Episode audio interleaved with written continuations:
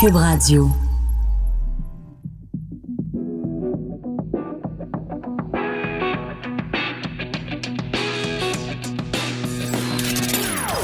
Des opinions bien à elle. Sophie Durocher. Son franc-parler ne laisse personne indifférent. On n'est pas obligé d'être d'accord.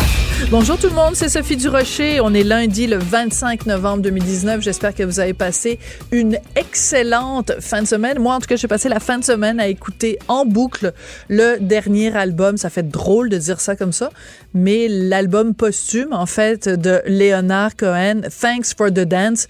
Absolument magnifique. Si vous êtes un fan de Leonard Cohen, vous avez dû, vous aussi, vous laisser bercer par ses mots.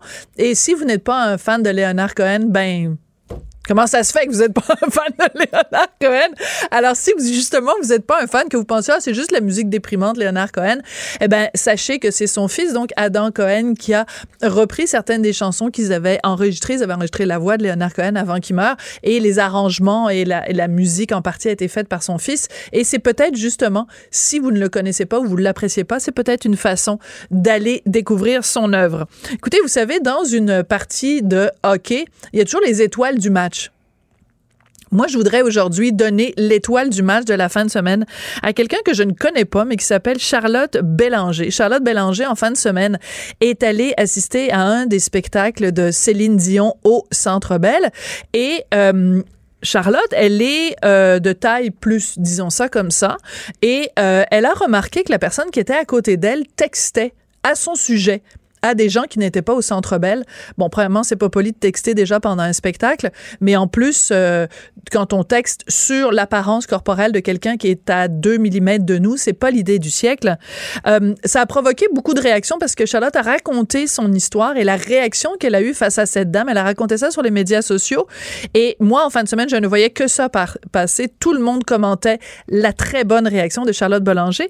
Et ma collègue Anaïs Gertin-Lacroix a parlé à Madame Bélanger. On en écoute un petit extrait. Le Centre Bell filmait des gens qui dansaient dans la salle. Puis là, moi, je regardais l'écran, puis il y avait une dame juste à côté de moi, ma voisine de gauche, qui euh, textait. Là, j'ai comme vu le mot corpulente dans son dans ses messages. C'est sûr que on dit faut pas lire les messages des autres et tout ça, mais bon, elle me textait dans le visage, en fait. J'ai vu ce mot-là, j'ai pas trop porté attention. La deuxième fois, dit euh, les deux dames à côté de moi, j'espère qu'ils danseront pas parce que ça va m'écraser. Fait que là, je me suis dit bon ben c'est génial.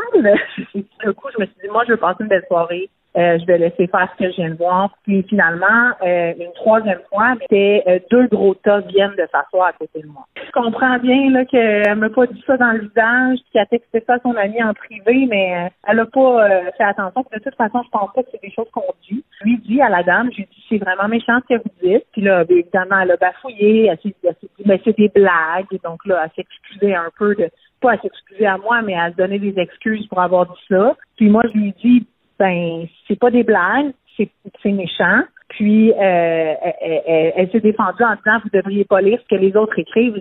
Madame, vous avez votre téléphone carrément dans mon champ de vision. J'ai pas pu manger de pêcher de lire, puis ça parlait de moi. Alors, ben, je voudrais d'abord euh, remercier euh, Anaïs Guertin-Lacroix de nous avoir euh, permis d'avoir ce petit extrait de l'entrevue. Mais vraiment, félicitations, Madame Bélanger. En tout cas, je sens que vous avez l'appui de beaucoup, l'appui, pardon, de beaucoup, beaucoup de gens au Québec parce que votre message sur les médias sociaux a beaucoup été partagé. Vous avez bien fait de vous tenir debout. Et j'ai un message pour les gens qui, comme cette dame qui était assise à côté de Madame Bélanger et qui tweetait ou enfin, qui envoyait des messages euh, d'intimidation, en fait, par rapport euh, à sa voisine. On essaye comme société de pas faire ce genre de choses-là. On essaye comme société de dire à nos enfants dans la cour d'école que l'intimidation, c'est inacceptable. Et vous, vous en allez texter des trucs alors que la personne qui est l'objet de votre haine, puisqu'il faut dire ça comme ça, ce sont des propos à la limite euh, haineux, l'objet de votre haine est assise à 3 mm de votre visage. Vraiment, ça se fait pas. Et euh, ben, on ne sait pas qui est cette personne-là qui a fait ça, mais je pense que c'est un petit peu une leçon pour tout le monde dans la société en ce moment d'avoir un petit peu plus de civilité. Les gens, en général, envoient ce genre de messages niaiseux cachés derrière leur clavier avec euh, un œuf à la place du visage, là, dans les avatars sur, sur Twitter. Mais là, euh, de le faire euh, en présence de la personne dont on veut rire, c'est vraiment inacceptable. Alors voilà, c'était mon éditorial du lundi 25 novembre 2019. On n'est pas obligé d'être d'accord. Joignez-vous à la discussion. Appelez ou textez 187 Cube Radio. 1877 827 2346. Quand je reçois un invité dans le milieu artistique, euh, mon collègue Hugo Veilleux, qui est à la recherche, me donne toujours un petit dossier sur euh, les gens. Mais euh, le dossier, dans ce cas-ci, sur euh, Denis Bouchard, écoute, ça fait, je pense, ça fait 25 pages. Juste la liste de tout. Regardez, vous m'entendez, là? Feuilleter les pages, auteur, comédien, directeur artistique, metteur en scène. Écoute, ça fait une page, deux pages, trois pages, quatre pages, cinq pages, six pages, sept pages, huit pages. Bonjour, Denis. Bonjour. Bouchard. Je t'ai soufflé, là. Je Ben, je- moi, juste ça, regarder tu peux- la tu- liste. Tu peux demander le petit, hein, il y, en- a un résumé, là. pas, là, c'est parce que t'as pris la, la formule euh, extension totale, là, mais il y a, il y a- il y a un résumé, là, qui se fait en une demi-page. Je sais bien, Denis, mais quand Travaille même. fort depuis 40 ans, c'est ça. Ouais, c'est ça. mais mais c'est hallucinant parce que quand on regarde ça, Denis, euh, il n'y a, pas- il y a pas de pause. Depuis que tu euh, que as commencé dans ce Mhm. média, tu n'as pas arrêté, puis tu n'as pas arrêté. Tu sais, j'ai donné les différents titres que tu, Mhm. que tu, les différents chapeaux que tu portes auteur, comédien, directeur artistique, metteur en scène. Le, le métier t'a choyé ou toi, tu as choyé le métier? Ah ben, là, j'ai été choyé par ce métier-là, définitivement. Tu sais, J'ai, j'ai eu le privilège de travailler avec des gens qui avaient beaucoup de talent. Euh, fait que ça, ça- ça- ça a été bon, ça a été, j'ai, été très, très chanceux. tu sais. J'ai eu des, des rôles extraordinaires. Ouais.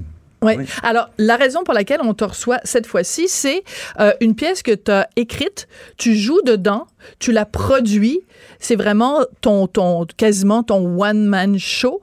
Et c'est un sujet qui te tient beaucoup à cœur. La pièce s'appelle Le Dernier Sacrement. Tu l'avais présentée il y, a quelques, il y a quelques reprises et là, tu la reprends pour quelqu'un qui ne sait pas ce que c'est. C'est quoi cette pièce-là, Le Dernier Ben, Sacrement? c'est, c'est parti d'une phrase que j'ai lue il y a plusieurs années qui disait que les gens qui avaient la foi mouraient plus en paix que les autres. Alors, je me suis dit, merde, c'est mal parti pour moi. Qu'est-ce que je fais avec ça? Parce que tu n'as pas la foi. Euh, Parce que je, je suis un agnostique, c'est-à-dire que jusqu'à preuve du contraire, tu comprends? Ouais. Fait que j'aime moins les athées parce que les athées sont convaincus que Dieu n'existe pas. Puis pour moi, il, tu peux pas. euh, prouve-moi qu'il existe, mais prouve-moi qu'il n'existe pas aussi. Tu sais, bon, bref. Je comprends. Alors, alors donc. L'athée fait- qui est ce bout du micro te comprend.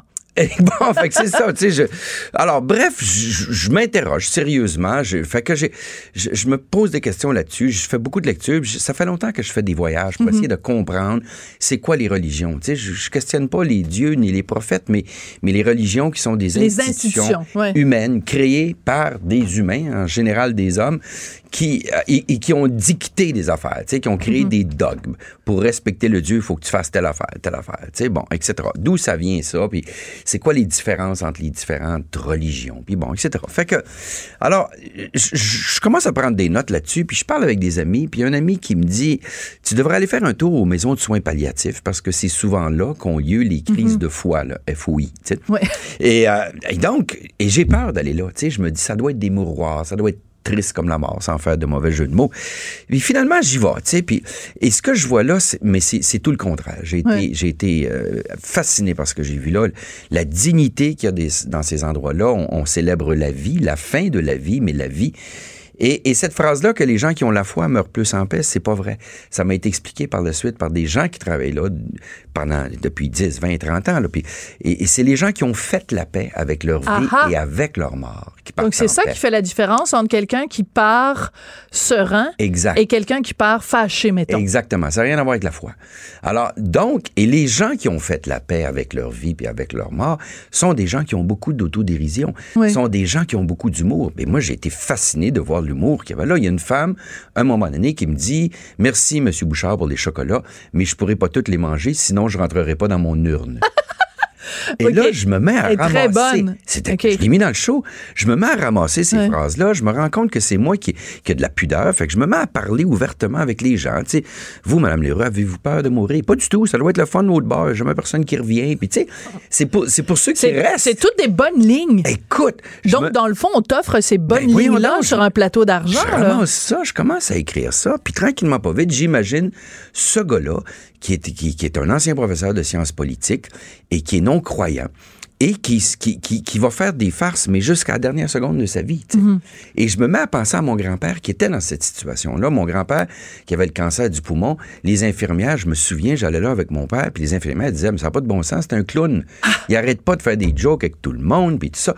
Et cet homme-là, il en avait pour peu de temps à vivre. Fait que j'imagine donc ce gars-là qui est non-croyant, qui va parler avec son infirmière, qui elle est croyante, qui est une fille issue de l'immigration, puis qui est croyante, puis qui travaille aux soins pâles. Et ça va être la rencontre de ces deux personnages-là, qui sont pas d'accord, mais qui vont se parler.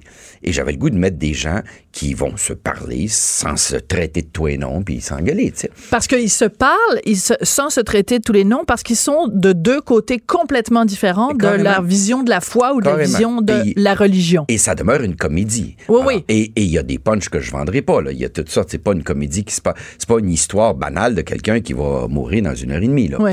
Alors, donc, j'étoffe cette, cette pièce-là. J'écris ça.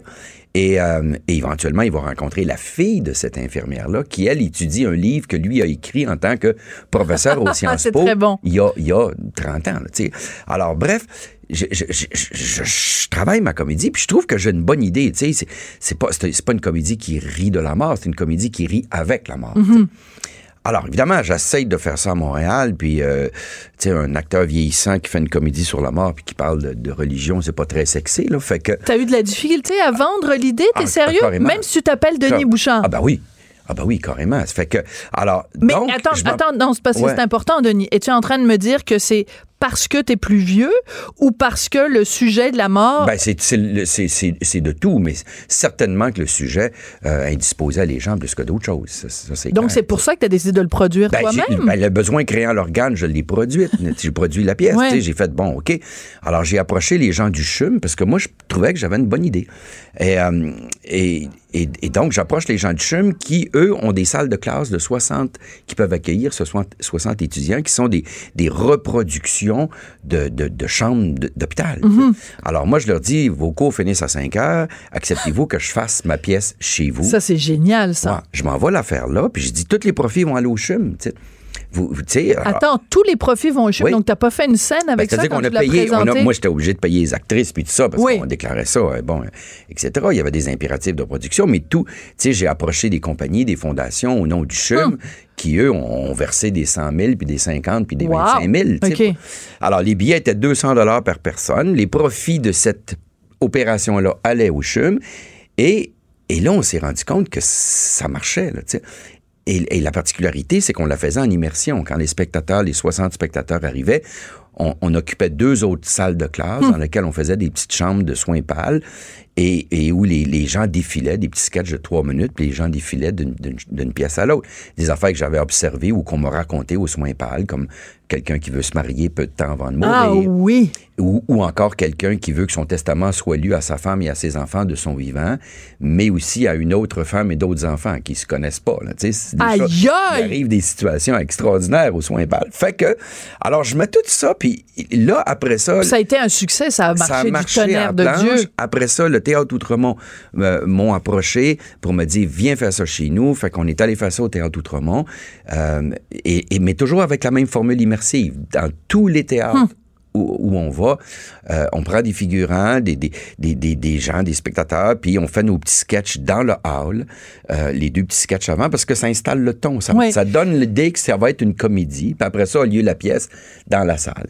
Mais c'est quand même particulier parce que tu touches avec cette pièce-là que je n'ai pas vue, hein. Mhm. Ça, c'est que ce soit clair pour, euh, pour, pour les auditeurs. Habituellement, je reçois quelqu'un qui a écrit un livre, j'ai vu le livre, Ouais. un film, j'ai vu le film. La pièce, c'est pour ça que je t'en fais parler longuement parce que je ne l'ai pas vue.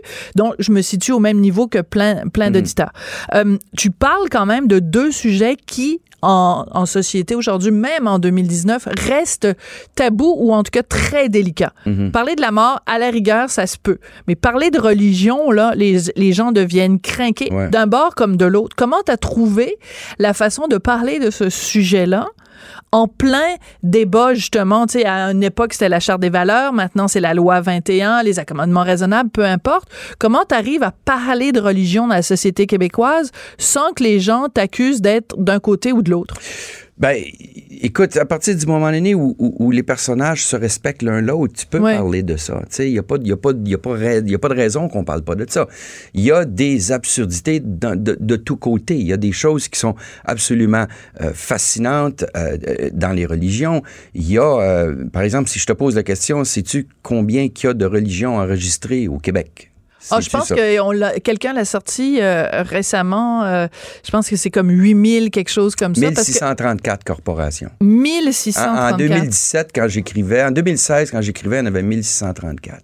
Et donc, et toutes ces religions-là, religions entre guillemets, Ouais. ont le droit des déductions Ben d'impôts oui. et des exemptions Si tu es en fiscales. communauté, tu payes presque pas d'impôts, etc., etc. et, et ça, ça te paraît comme une absurdité Ben oui, quand ben oui, même. parce que, tu sais, on, on parle, on parle de laïcité, qu'on soit ou non d'accord avec la loi euh, le 21, c'est la question 21, c'est ça? Oui, oui, c'est 25, 21. On- c'est- c'est- tu sais, Je, je, je rentrerai pas là-dedans, mais, mais, mais le fait qu'on subventionne largement, ça coûte à peu près un demi-milliard par année à l'État québécois, subventionner les lieux de culte, les communautés, les religions, etc. Euh, donc, on parle pas vraiment d'une société laïque, là, tu sais. Ben non, c'est sûr. Puis, sais-tu combien que ça prend de fidèles pour créer une religion au Québec? Un. Exact. Alors, bref, si vous Oui, voulez euh, sauver de Richard Martineau a écrit une chronique Oui, oui. très intéressante Si vous voulez sauver de l'impôt, euh, créez-vous votre religion. Réel, ne payez pas d'impôt. Fait que ça te donne une idée. là. Alors, donc, ça, c'est comique. Tu comprends? Fait que si tu l'abordes sous cet angle-là, des personnages, euh, que, que tu sois croyant, pratiquant ou autre, tu- ben, tu peux parler de ça. Puis Hum. tu peux très bien finir par te dire, je suis totalement en désaccord avec vous, mais c'est très agréable de parler avec vous, tu sais. Et c'est Mais- ça la pièce. La pièce, c'est des personnages qui sont pas d'accord, et qui, mais qui vont se parler tout en se respectant. Oui, mais je comprends tout à fait la notion de respect et je la respecte, cette notion-là, mais quand même, ça veut dire qu'on est capable de rire des, ab- les- des, des absurdités reliées à la religion. Mhm. Comme par exemple, bon, moi je te l'ai dit tout à l'heure, je suis athée, mais moi ce qui, ce qui me fascine dans les religions, puis je respecte les croyances des gens, Mhm. mais je, je, je, res- je voudrais qu'on respecte le droit que j'ai de rire de ces croyances-là. Tu sais, quelqu'un qui me dit, moi, il y a tel genre d'aliments que je peux pas manger parce que si je le mange, mon Dieu va être fâché contre moi, Mhm. ou il faut que je m'habille de telle façon, ou il faut que du vendredi au samedi, je, n'appuie pas euh, sur la lumière, que je, je, je peux pas allumer le four chez nous. Je me réserve le droit de dire, je trouve ça absurde. Mhm. Est-ce qu'on a le droit, en 2019, de rire du- des dogmes religieux? C'est Ben ça moi, ma question? moi, j'ai écrit une pièce de théâtre, là. Tu Ben, comprends? ça. Ce personnage-là, lui, oui. Ouais, ton personnage, Ben il oui, rit de ça ben- aussi. ben, C'est-à-dire qu'il rit avec l'autre, mais il rit de ça. Je veux dire, il- en fait, c'est pas autant qu'il rit. C'est pas qu'il rit, c'est qu'il questionne. Ouais. Pourquoi? Sais, fait qu'il est pas en train de dire c'est stupide, il est juste en train de poser des questions par rapport à ça sur le comment du pourquoi. Lui il est en fin de vie et il parle avec quelqu'un Mm. qui est d'un autre point de vue de lui, puis qui pose des questions pour essayer de comprendre. C'est tout. C'est ce qu'il fait. Et il le fait aussi sur sa propre mort. Est-ce que le fait d'écrire cette pièce de théâtre-là, de jouer dedans, de la produire, puis là, tu la reprends, elle va être, Mm-hmm. tu la reprends en novembre, en mars, euh, est-ce que ça a changé ton rapport face à la mort? Est-ce que tu as moins peur ou euh, plus peur de mourir maintenant que tu as passé autant de temps justement Ouais. aux soins palliatifs et que tu as vu des gens qui vivaient leurs dernières heures? Ben, en fait, tu sais, il y, a- il y a beaucoup, beaucoup de gens qui viennent voir la pièce, nonobstant que ce soit une comédie, puis qui me disent, euh, euh, qui- on a des témoignages extraordinaires. Il y a des gens qui, il y a un monsieur qui est venu me voir puis qui m'a dit, écoute, écoutez, Monsieur Bouchard, moi, je, je suis comme votre personnage principal. J'ai un cancer du poumon en phase terminale. J'attends mon admission aux soins pâles. J'avais peur de venir voir votre pièce, puis je vous remercie, vous m'avez apaisé. Ah, mais ça, Denis, pour ça, un c'est- créateur, Ben, écoute, j'aurais écrit la pièce juste pour lui. C'est un monsieur Ah! de Trois-Rivières que je, que je salue par le fait même. Puis, euh, et ça, et, et j'ai, on fait beaucoup de maisons de soins pâles en région. Il y a beaucoup de maisons de soins pâles qui qui viennent, euh, qui, qui font des levées de fonds, qui profitent de la pièce pour faire des levées de fonds, puis on, on est toujours d'accord avec ça. Et, et ce que j'ai vu dans les maisons de soins palliatifs, c'est excessivement rassurant. Ça ne l'est pas sur leurs conditions financières, mais ça l'est sur la qualité des soins. Si les anges existent, ils sont aux soins palliatifs. Tu sais, je cherche pas. C'est extraordinaire. Donc, ça, c'est rassurant. Euh, quant à mourir, moi, j'ai vécu beaucoup plus que je pensais que j'étais pour vivre. Finalement, j'ai pas de problème avec ça. Qu'est-ce que tu veux dire, tu as vécu plus que tu, ben, tu pensais toujours... mourir jeune? Oh mon Dieu, oui. Oui? Ben, à 20 ans, toutes mes héros à 30 ans, mais je voyais pas l'intérêt de vieillir. Ben, tu sais, je- j'imagine euh, Ben, Janice, Janice, euh, Cindy puis euh, Elvis, puis euh, pas Elvis, mais... l'autre, là, le comédien, évidemment, j'ai un trou de mémoire, là. Euh, voyons. Voyons, euh, que lui, le Jimi Hendrix. Jimi Hendrix, merci. Bon, Bon. Ils sont tous morts à 26 ans. Ben oui, on, tu sais, Ben oui. The Doors, Jim Morrison, etc. Je voyais pas l'intérêt de vieillir. Bon, à un moment donné, j'ai passé tout droit. Fait que, bon, je suis là. Fait que la- mourir, c'est pas une affaire qui me fait peur. Euh, la perspective de plus voir mon fils, ça, c'est Hmm. insupportable. Ça, c'est vraiment insupportable. Parce que, tu sais, quand, quand toi, tu...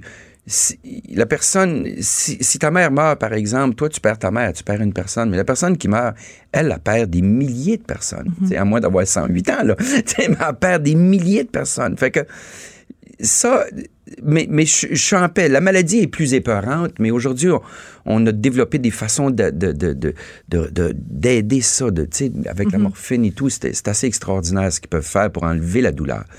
Mais, mais j'ai pas. C'est juste depuis voir Léo qui est insupportable. Le reste, pas de problème. J'ai vécu amplement, j'ai eu une très bonne vie, j'ai été choyé, puis je me suis rendu plus loin que je pensais que je me rendrais. Ben oui, jamais. ton CV fait 8 pages. Ouais, mais tu sais, il ferait une page que ça serait déjà plus loin. Plus loin que ce que tu pensais Ah faire. ah ouais, tu sais, je retiens une pas. page sur huit, là. ben, des affaires que je retiens moins. C'est bon. Mais je reviens sur ce monsieur qui vient voir euh, sa- Ouais. ta pièce et qui vit exactement Ouais. ce que toi. Et je me dis, euh, ce que toi, tu décris dans, dans la pièce, et je me dis, quand on est un auteur et que on, on, on imagine une situation, de Ouais. voir que des fois, la, la réalité dépasse la fiction, ça doit nous ébranler quand même un peu. carrément, carrément. Et, et- et honnêtement, j'ai écrit cette pièce-là, moi, sur un élan, tu comprends? Tu, tu, tu, tu sais pas ce que ça va donner quand tu écris ça, mais je trouvais que j'avais une bonne histoire puis que j'avais un bon personnage, mais que, mais que ça touche les gens à ce point-là, que ça fasse Mm. rire à ce point-là. Tu sais, aujourd'hui, là, on fait, euh, on a fait 1100 personnes à Québec, euh, 900 personnes à Rimouski. Hum. C'est énorme. Au-dessus de 1000 personnes à, à Sherbrooke. On rajoute 2020 au complet parce qu'il y a des su- parce que parce qu'on a des demandes. La pièce va être traduite en 21 en anglais. Il faut que j'aille à Paris parce qu'il y a des Français qui m'ont approché. Ils veulent en on faire parle un d'un film, en film, 23. oui. Fait que je fais, regarde, je vais jouer ça sans faire de jeu de mots jus- jusqu'à Jusqu'à ce ta que mort. sans suivre. Excusez-moi. Mais, mais c'est c'est un beau personnage, Oui. il est attachant. Et, et, et la relation qu'il a avec son infirmière et avec la fille de son infirmière, euh, sont, sont, sont des, c'est- ça marche, tu sais, c'est très, très inclusif. C'est des, c'est tous des Québécois, mais il y en a qui sont noirs, mais il y en a qui Ben sont ouais. blancs, puis, etc. Puis, puis ces gens-là se parlent et s'aiment. Tu parles de faire un film en 2023 parce Ouais. que j'avais vu ça dans, Ouais. dans, les notes passées. Donc c'est vraiment concret. Ça va se faire ou c'est c'est un projet, tu comme ça, tu regardes ça? C'est pas mon premier barbecue, là, quand mon nom sera dans le, en bas C'est d'un quoi cette contrat. expression-là? C'est pas mon premier Ben, barbecue. C'est-à-dire que, tu. T'as vu ben, c'est- t'as ben vu oui, pleuvoir. ben oui, j'ai vu, j'ai vu mouiller sur le barbecue, là. fait que j'en ai gâché des hamburgers. Fait que on va attendre, on verra. Quand mon nom sera sur une feuille, je dirai oui. Mais pour le moment, on m'a approché, puis ça se parle. C'est vrai. OK. Je veux juste revenir au tout début de tout ça. Ouais. Toi, tu t'appelles Denis Bouchard, t'es un comédien, les gens t'ont vu à la télé, t'ont vu au théâtre, t'ont vu au cinéma, t'ont vu partout. Là, tu frappes à la porte d'une maison de soins palliatifs, tu dis, moi, je suis comédien, j'aimerais ça venir euh, renifler, voir comment ça se passe chez vous. C'est spécial. Comment t'as Ben, été reçu au début quand t'es arrivé dans des, des, maisons de soins Si palliatifs? je l'avais fait de même, il m'aurait pas fait rentrer. non, j'ai- j'ai appelé, j'avais un contact, j'ai appelé, puis j'ai dit, écoutez, je, je, je, je peux-tu aller voir? Qu'est-ce qui se passe chez vous? Je, je suis en train d'écrire, mais je, avant, je veux, je veux savoir de quoi je parle. Je peux-tu aller voir chez vous? Puis les, les gens, euh, entre autres au CHUM, le- le- bon, il y a tout un département de soins pâles au CHUM, mais aussi la maison La Source Bleue à Boucherville qui ont été Qui fait un travail extraordinaire. extraordinaire. Puis eux autres m'ont permis de rencontrer qui des infirmières, qui des bénévoles. Hum. Et il y a même des patients qui m'ont dit, si M. Bouchard vient, je veux y parler. Et il y a des gens que j'ai suivis. Cette pièce-là est dédiée à une des dames, Madame Hum. Lheureux, qui, qui, qui, qui est décédée euh, pendant qu'on est travaillé à la pièce. Euh, mais ça a, été, ça a été pour moi excessivement bouleversant, mais très, très riche. Tu sais, je voulais reproduire c'est quoi les derniers instants de quelqu'un qui vit. On m'a appris ce qui se passe, des médecins m'ont appris ce qui se passe, ce qu'on appelle la respiration agonale, comment tu finis ta vie, comment tu, tu respires un peu comme un poisson à la toute fin de ta vie, comment tu meurs? Moi, j'ai jamais vu ça. Papa est mort d'un ACV, fait que j'ai pas, j'ai pas, j'ai pas connu ça. Euh, mais, mais ces gens-là ont été d'un secours extraordinaire. que C'est comme ça que ça s'est fait. Puis après ça, après ça, ben, c'est du travail. tu sais. On a fait plusieurs versions. Le, le- le texte est édité. Et, euh, et, et se vend très bien. On s'en va en réédition là, parce qu'il y a beaucoup de monde qui, qui veulent le lire, mais le, le texte, c'est la 19e version. Celle qu'on joue, c'est la 23e. Et dans le cas de l'Outremont, parce que je vais être obligé de réécrire une 24e version, Oui, tu le fais en créole. ben, c'est-à-dire qu'il y en a des bouts que j'ai que j'ai fait traduire en créole, que je suis en train d'apprendre, parce qu'on fait un clin d'œil un peu euh, à la communauté haïtienne. Il y a deux infirmières de plus qui vont être les sœurs Jean-Louis, qui vont se joindre à nous. Euh, Parce que dans notre système de santé, il y a beaucoup, beaucoup d'infirmières et on les salue qui sont d'origine haïtienne et qui font un travail absolument, Absolument extraordinaire. Oui. Et, et donc, euh, euh, moi, on est une petite compagnie, là. On est cinq, puis c'est moi la minorité visible. là. Tous les autres Hmm. C'est bon. sont issus de- Ouais. soit de la communauté haïtienne ou, ou- ou de, ou de l'immigration. Fait que, euh, alors donc, les autres m'ont dit, mais on devrait faire un clin d'œil, on devrait, on devrait rajouter des bouts en créole, parce que elle, l'infirmière, dit à un moment donné, j'ai suivi des stages infirmières sans frontières à Port-au-Prince. Puis c'était très logique que mon personnage dise, ben moi j'ai déjà été professeur titulaire à Faculté des sciences humaines à Port-au-Prince, et que les deux se mettent à parler en créole. Hum, sais? c'est mignon comme tout. Et, et comme, et comme on, a- on administre beaucoup de morphine aux soins pâles, ben, il y a du délire, il y a tout ça. Fait que quand il délire, ben, il parle à son chien, mais c'est un chien qu'il y avait en Haïti, donc il délire en créole, etc. Tu sais, on s'amuse avec ça. Est-ce que tu dirais que de tous les projets que tu as fait dans les huit pages de ton, de ton CV, que c'est le projet le plus euh, humain? Euh, probablement, probablement, c'est euh, probablement le plus sensible, je te dirais, oui. Oui. C'est la, c'est la huitième pièce que j'ai que j'écris. J'en, j'en ai écrit beaucoup avec Rémi. Tu sais, Rémi puis moi, on était des, des, des, des, des, grands partenaires d'écriture. Euh, avec Julie Vincent, on avait écrit La Déprime dans les années 80. On a commencé comme ça. tu sais. Ben oui. Euh, par la suite, j'en ai écrit seul. J'avais écrit Bang il y a à peu près une dizaine d'années. Euh, puis, tu sais, les gens me disaient, faudrait que tu en écrives un autre, puis ça. Puis, je cherchais toujours l'angle. Puis, quand ça est venu, tu sais, c'est, drôle le deuil parce que moi, quand mon père est mort, il est mort d'un ACV, bingo. Puis, tu sais, j'étais un pigiste. Fait que tu mets ça, tu mets ça sur, sur le back burner, puis tu dis, ben, il est plus là, il est plus là, tu sais. C'est quoi le lien avec le fait que tu sois pigiste? Ben, c'est, que je Il fallait que tu continues à travailler. Je suis habitué à changer, tu sais. D'accord. La job est finie, bon, on fait, on fait annier ses hommes, ça marche fort, c'est fini, merci, Mm. on se brosse les dents, puis on passe à d'autres choses. Là. Alors, j'ai fait un peu la même chose avec le deuil. J'ai, pas vécu Mm. Tu l'as mis deuil. dans une petite case Je- regarde, de j'ai- côté. J'ai pas le temps, merci. Il est plus là. Non, il était là, là, il est plus là. Tu mets ça là, et ça, ça se réveille, ça, ces, ces émotions-là. Il s'agit que tu aies une peine d'amour, n'importe quoi. Ça prend tout son pli sur le même support, comme, comme dirait Michel Tremblay, puis ça se réveille, ces émotions-là. Et en écrivant cette pièce-là, tout ça a ressurgi. Et il y a une qualité, si je peux dire, d'é- d'émotion, euh, de sensibilité que j'ai trouvée dans l'écriture de ça en revivant ça. Alors oui, c'est certes la plus, humaine en tout cas. C'est du théâtre hyper réaliste, il va sans dire, et c'est une comédie. On rit beaucoup du début à la fin. Ben écoute, j'ai très hâte de voir ça. Moi, je m'en vais le voir le vendredi, Oui, donc le viens, 29 oui. novembre au Théâtre Outremont. Donc, je vous invite tous, bien sûr, à, à aller là. Ben, je vous invite, c'est pas comme si je payais votre billet. C'est ça, Sophie vous invite, là, il y a 50 Bon, billets à je son nom. tourner, ah ouais, non. Non, mais je rappelle euh, les dates. Donc, le 29 novembre à l'Outremont. Ensuite, en mars, au Centre des Arts, Juliette Lassonde, à l'Anglicane, à Lévis, la Maison de la Culture de Gatineau. Euh, merci beaucoup, Denis Bouchard. Merci je pense que, en effet, dans les huit pages de ton CV, je pense que le dernier sacrement, ça va vraiment Ouais. occuper euh, une place très particulière. Être Merci d'être première. venu nous en parler. Merci. Merci beaucoup. Sophie Durocher. Elle aura toujours le dernier mot. Même si vous parlez en dernier. Vous écoutez On n'est pas obligé d'être d'accord. Ça fait maintenant un an et demi que les personnes adoptées peuvent faire euh, une demande pour connaître l'identité de leurs parents biologiques, sauf qu'un an et demi plus tard, ben, le système fonctionne pas très, très bien. On va en parler avec Caroline Fortin, elle est présidente du mouvement Retrouvailles. Bonjour, Madame Fortin, comment allez-vous? Bonjour, oui, ça va très bien. Oui, qu'est-ce qui se passe? Parce que là, ça fait un an et demi que, euh, donc, en fait, on a accédé aux demandes des personnes adoptées en disant, ben oui, vous allez pouvoir, on va centraliser tout ça, vous allez pouvoir euh, connaître l'identité de vos parents biologiques. Ça se passe plus ou moins bien? En fait, ça se passe pas très bien.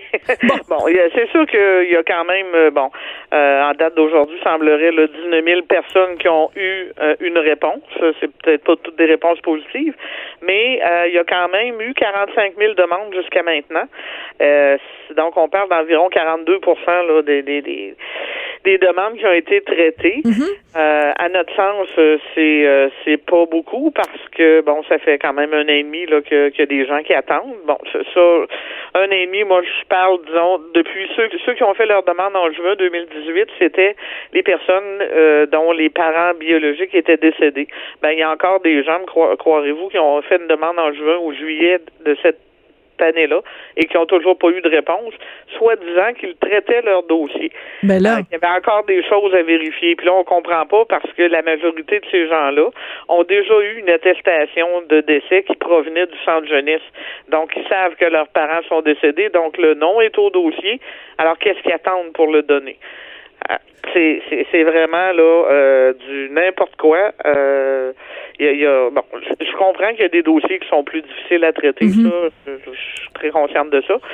Sauf que dans des cas comme ceux-là, euh, je veux dire, à quelque part, l'information est déjà là, mais là, ils, ils- ils font comme s'entêter à aller chercher euh, une preuve officielle que la personne qui est identifiée au dossier est bel et bien euh, la mère ou le père. Donc, si, exemple, le père est indiqué au dossier et n'a pas signé de papier à l'époque, ils ne donneront pas l'information parce qu'ils ne sont pas en mesure de confirmer que c'est bel et bien le père. Mais en Alors, même temps, euh, Madame Fortin, je vous, je vous interromps ici deux secondes. Euh, est-ce que je- vous, ce que vous dénoncez, c'est un excès de zèle, mais est-ce que Oui. ce zèle-là n'est pas aussi pour protéger les personnes adoptées? C'est-à-dire que si on leur donne la mauvaise information, c'est pas mieux si on leur dit, ben oui, votre père, il s'appelle euh, XYZ, il est décédé, puis que finalement, il s'avère que c'était pas ça, c'est pas mieux non plus? Ben, en fait, ce que ce que nous on demande, c'est que bon, la, la loi prévoit qu'on donne l'information, donc on donne l'identité des parents identifiés au dossier et euh, les informations pour prendre contact. Oui. Ça, c'est la loi qui dit ça. La loi ne va pas plus loin que ça. Là, est-ce qu'ils ont mis en, en- ils ont mis des procédures très très restrictives? Alors oui, je comprends qu'il y a des, des risques euh, que le nom qu'ils donnent ne, ne soit pas le bon, d'accord? Mais pourquoi le gouvernement ne se euh, ne fait pas une ne met pas une décharge? Exemple, là, c'est peut-être pas le libellé parfait, mais pour donner un exemple que les gens comprennent, nous vous donnons l'information qui apparaît à votre dossier, votre mère est Madame une telle, me- me- votre père est Monsieur un tel, si le nom est là, naturellement. Euh, malheureusement, nous ne sommes pas en mesure de vérifier toutes les informations. Alors, nous nous déchargeons de toute responsabilité. Et là, la responsabilité va revenir à l'adopté, de euh, parce que l'adopté va faire des recherches de toute façon. Alors, la, la- la responsabilité va lui revenir euh, de, de vérifier si c'est Ok, je comprends. si c'est bien les bonnes personnes. Et souvent, ça passe par des profils d'ADN. Donc, Ah les- les- oui! Mais, Absolument. mais ça, c'est, mais est-ce que, comment on peut faire ça si la personne est décédée, on se procure de l'ADN de cette personne-là, de quelle façon? Pas du tout. Chaque personne peut se faire faire son propre profil d'ADN avec une compagnie notamment qui est Ancestry. Bon, il y en a quelques autres, là, 23andMe, D'accord. Bon, il y a quelques compagnies. Mais Ancestry, on la connaît, ouais. Ancestry, c'est la plus grosse, OK? Et chacun, la, la personne peut se faire faire son profil d'ADN. Et là, lorsqu'elle recevra son résultat, elle aura des correspondances de gens qui ont déjà des profils d'ADN dans cette mê- même banque-là. Et en travaillant avec la généalogie et les informations que la personne possède dans son dossier. Exemple, euh, ma mère ou mon père, peu importe, la personne avait 20 ans, mesurait ses pieds deux, elle était d'une famille de huit, euh, cultivateur de milieu rural, de la région de la Naudière. Bon, alors rapport avec ces informations-là, mais elle peut, en travaillant avec la généalogie, arriver à trouver. Et je vous jure qu'il y a plusieurs personnes C'est fou! qui ont trouvé des informations sur leur père et mère avant même que la centrale à Longueuil puisse leur donner l'information. D'accord. Parce que, mais je reviens quand même, vous, vous revenez à la loi. Ce que la loi dit, c'est que euh, on doit euh, pouvoir connaître l'identité et un élément de contact. Donc, l'identité, si c'est inscrit au dossier. Vous, ce que vous dites, c'est finalement le gouvernement va plus loin que ce que la loi dit. Parce que la recherche de savoir est-ce que c'est bel et bien la, bo- la bonne personne, ça, c'est pas inscrit dans la loi. Donc, ça rajoute des délais Absolument. qui sont pas nécessaires puisqu'ils ne sont pas prévus à la loi. Je pense que si je résume, c'est bien ça? C'est assez bien résumé, effectivement. C'est que pourquoi ne pas donner l'information comme c'est inscrit dans la loi et on, on se met une décharge du côté du gouvernement et voilà. Dans d'autres provinces, là, euh, bon, c'est sûr qu'au au Québec, je comprends qu'on a une charte des droits et libertés qui est beaucoup plus euh, restrictive que celle euh, au niveau canadien. Mais si on regarde dans les autres provinces, ils ont des informations. Ils ont accès. Les, les personnes adoptées ont même accès à leur acte de naissance d'origine. Ah incluant oui. le nom- incluant le nom de leurs parents et tout ça. Puis on, on s'en charge pas dans les fleurs du tapis. Donc ici au Québec, là, c'est on protège toujours, toujours, toujours le parent. C'est Et- pas compliqué. La loi est faite comme ça. On a toujours protégé le parent. On infantilise encore à quelque part le parent. Euh, à un moment donné, on est rendu en, en- on s'en va vers 2020. Là. Euh, les mentalités ont changé, les gens ont évolué. Puis moi, euh, ben moi, je dis moi, mais nous au mouvement Retrouvailles, on le voit. On fait des contacts avec des familles dont les euh, tu sais, on va retrouver, disons, euh, des, des, des gens de la famille d'une personne qui est décédée, d'un parent qui est décédé. Oui, ils ont un choc s'ils ne le savent pas, mais après ça, ils sont très collaborateurs et on a de très belles retrouvailles avec les familles et ça permet à l'adopté d'avoir accès aux informations de sa mère ou de son père. D'accord. Des photos, une histoire, euh, des antécédents médicaux, etc. Oui, une identité, en fait. Oui, une identité, en fait. Savoir qui on est. Parce que savoir d'où on vient, c'est essentiel hein, quand on n'est pas. Oui. Alors, Oui. mais je reviens sur ce que vous dites, parce que vous dites en fait que le, le, le- la loi, enfin qu'au Québec, on veut protéger les parents et que c'est une façon de les infantiliser. Je vais faire l'avocat du diable deux secondes. Au moment où euh, les parents euh, biologiques ont euh, laissé les enfants ou ont donné les enfants en, en adoption, là, je sais pas, corrigez-moi si mon vocabulaire est pas est pas approprié. On dit confier, mais Confier. ça dépend des cas, mais c'est correct. D'accord. On va se dire confier en adoption. J'aime la, la nuance est importante. À partir du moment où un parent euh, confie un enfant en adoption, il faut se remettre dans le contexte de l'époque. Euh, À cette à cette époque-là, si on avait dit aux parents euh, attention, dans 40 ans, dans 50 ans, dans 30 ans, cet enfant que vous confiez en adoption va pouvoir vous retracer et venir d'une certaine façon, vous demander des comptes. Peut-être que des parents auraient dit, ben moi, je veux absolument pas que mon nom soit inscrit. euh, Écrivez XY à la place. Euh, oui, effectivement. Puis je vous dirais qu'il y, a- qu'il y a même des gens qui, à l'époque, ont donné de fausses identités Oui. euh, pour justement ne pas que ça se sache euh, dans les environs et pour ne pas que cet enfant-là confié à l'adoption, lorsque devenu adulte, fasse des démarches. Sauf que euh, à ce moment-là, je pense qu'on on, on ne connaissait pas l'importance de connaître son identité, ses, ses- ses antécédents médicaux. On le voit aujourd'hui dans le milieu médical, comment c'est important d'avoir accès à nos antécédents. Bon, mais la personne adoptée, là, qui est rendue à 60 ans puis qui a jamais eu euh, de, de, de contact avec sa, ses familles biologiques, elle répond encore, ben, je sais pas, je suis adoptée. Je Hmm. sais pas, je suis adoptée. À un moment donné, il y a, il y a des choses qui, euh, il y a des traitements qui auraient pu être donnés Voilà. probablement dans, dans bien des cas. Ça Euh, peut avoir une incidence sur la santé de la personne adoptée. Si on sait, par exemple, que dans sa famille, il y a plein de gens qui ont des problèmes cardiaques ou autres. Mm. Donc, ça, ça a une incidence. Euh, Oui. Vous nous avez donné les chiffres tout à l'heure. Vous dites qu'il y a 45 000 personnes donc, qui ont fait une demande.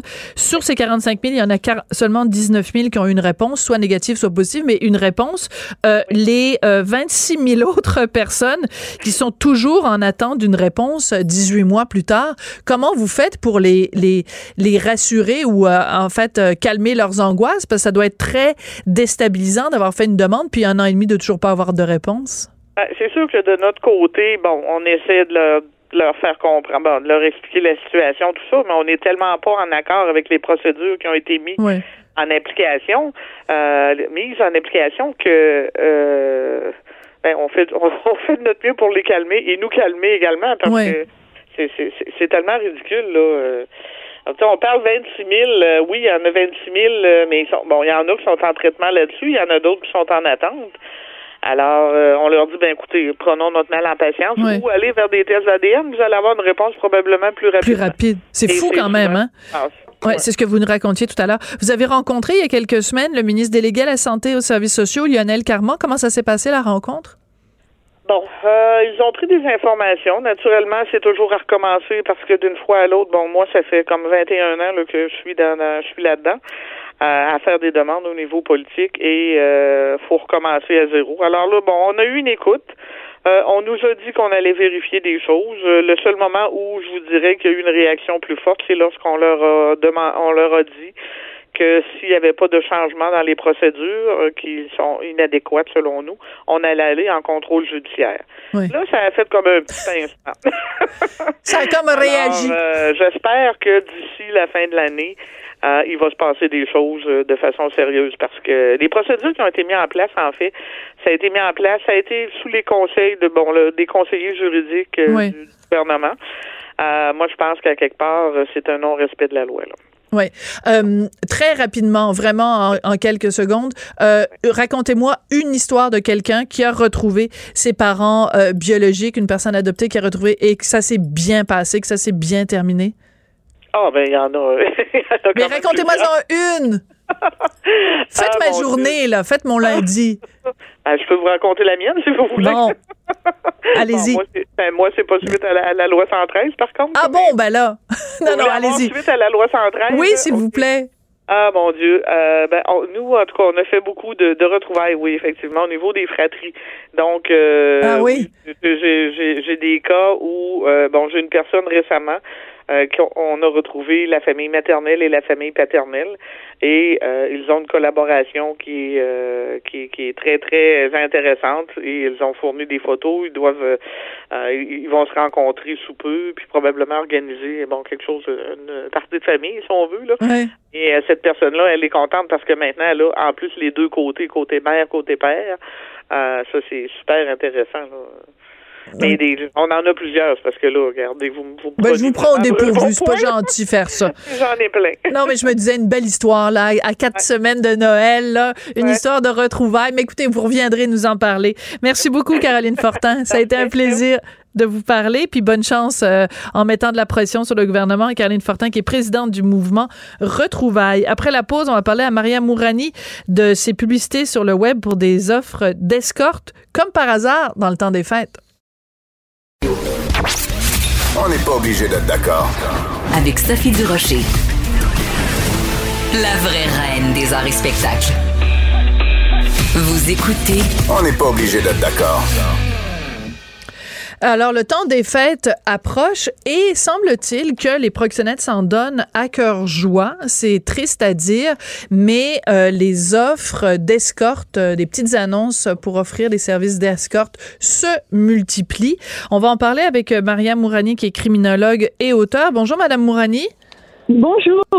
Alors, écoutez, c'est un texte euh, qui était paru dans le journal de samedi où on nous disait que euh, à l'approche des fêtes, les proxénètes moussent davantage les services sexuels de leurs victimes parce que il y a plus de clients qui ont envie euh, de- d'avoir des escortes dans le temps des fêtes et en particulier dans les parties de bureaux qui virent en Oui, partie, je m'excuse, je vais être très vulgaire là, qui virent en partie de cul entre gars. Euh, je suis désolée, moi Ouais, j'ai lu ça dans le journal samedi, j'étais dégoûtée, vous devez être dégoûtée vous aussi. Ben moi je suis habituée, hein. Je suis. euh, ça Ouais. fait longtemps que j'ai été dégoûtée, que maintenant je suis plus dans la posture euh, d'analyser tout ça et puis d'essayer de trouver des solutions. Mais oui, vous avez tout à fait raison, c'est c'est dégueulasse. Mais Et ce qui est bon, surprenant, euh, avez. Oui, ce qui est surprenant, c'est que, bon, on vient d'avoir là justement une commission parlementaire sur euh, l'exploitation des jeunes filles. On a eu la série Fugueuse, on a eu toutes sortes de, de, de façons de sensibiliser les gens et on a l'impression que sur le terrain, le client continue à demander exactement la même chose qu'il demandait avant. Comment on fait pour rejoindre le client qui achète les services de mineurs ou qui achète les services d'escorte? Ben, en fait, le, le grand problème que moi je trouve actuellement euh, au Québec, c'est que depuis que la loi sur l'achat de services sexuels et la publicité euh, de services sexuels, donc depuis 2014, Mhm. ben, cette loi-là n'a pas été, euh, n'est toujours pas appliquée comme elle le devrait. Donc, si on veut vraiment avoir un impact réel sur le terrain, il faut changer complètement les manières de faire. Et ça, c'est vraiment tout un changement de culture, autant dans la police que dans le système judiciaire et même dans la société en tant que telle. Alors, je m'explique.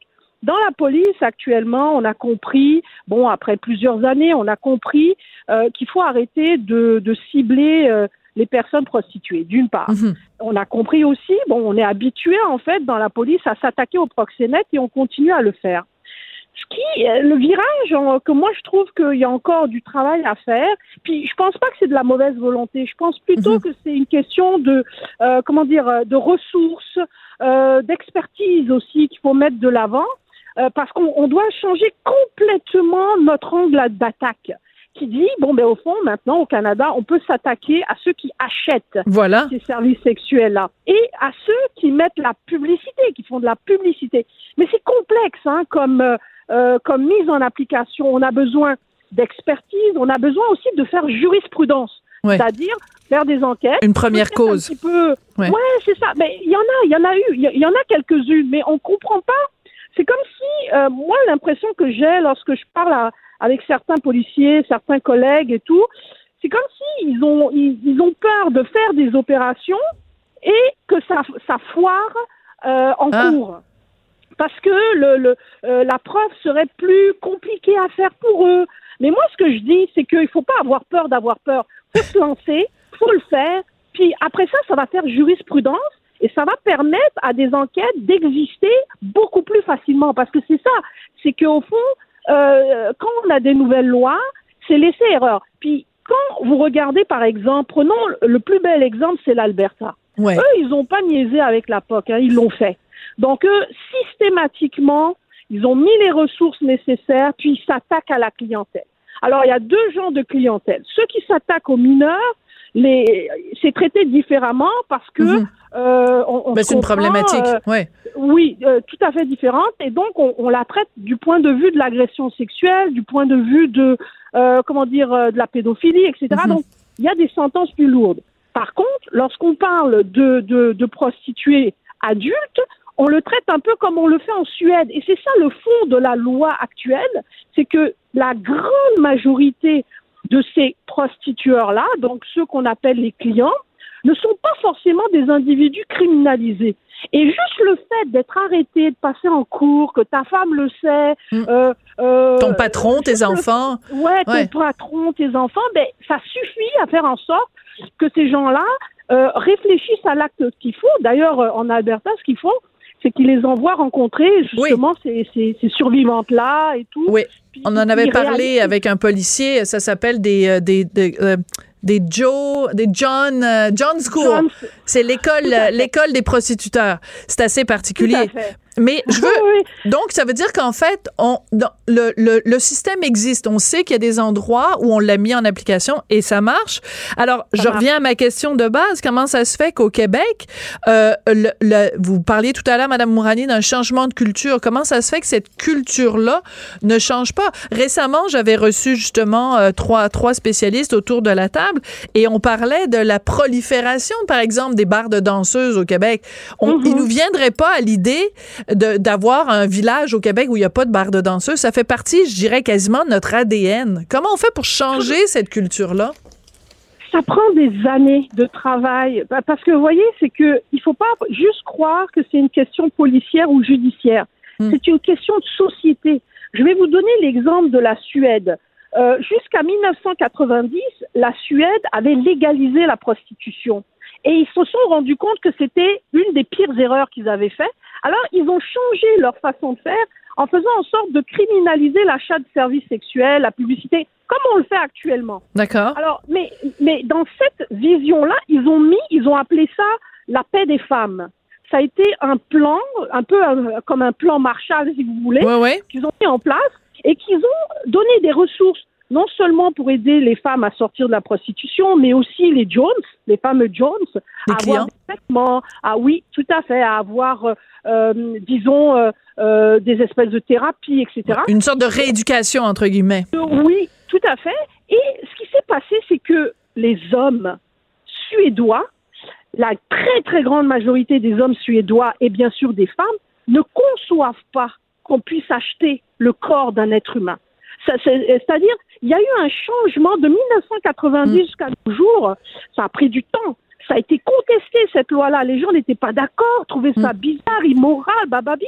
Mais ils ont réussi avec les années à faire en sorte que leur population ne conçoivent pas ça. Je comprends. Donc, on a changé, on a changé la mentalité. Je vais faire un exemple évidemment complètement boiteux, mais de la même façon qu'à une certaine époque, ça ne dérangeait personne de boire au volant ou de conduire sans Tout ceinture de sécurité. Aujourd'hui, on dit ça, puis tout le monde dit, ben non, c'est une aberration. Donc, Ah, il faudrait que ça, que d'une certaine façon, que ça devienne une aberration. Je veux juste revenir sur ce fait. texte qui, moi, m'a donné des vraiment froid dans le dos, ce texte de Valérie Gontier dans le journal samedi, où on parlait justement dans- des parties de bureau euh, qui finissent en partie de cul entre gars. Je m'excuse, je reviens là-dessus, mais comment ça se fait qu'il y a des entreprises ou qu'il y a des, des, bureaux, des compagnies où on trouve ça correct qu'un party de Noël, ça finisse en party de queue où on fait venir des escortes?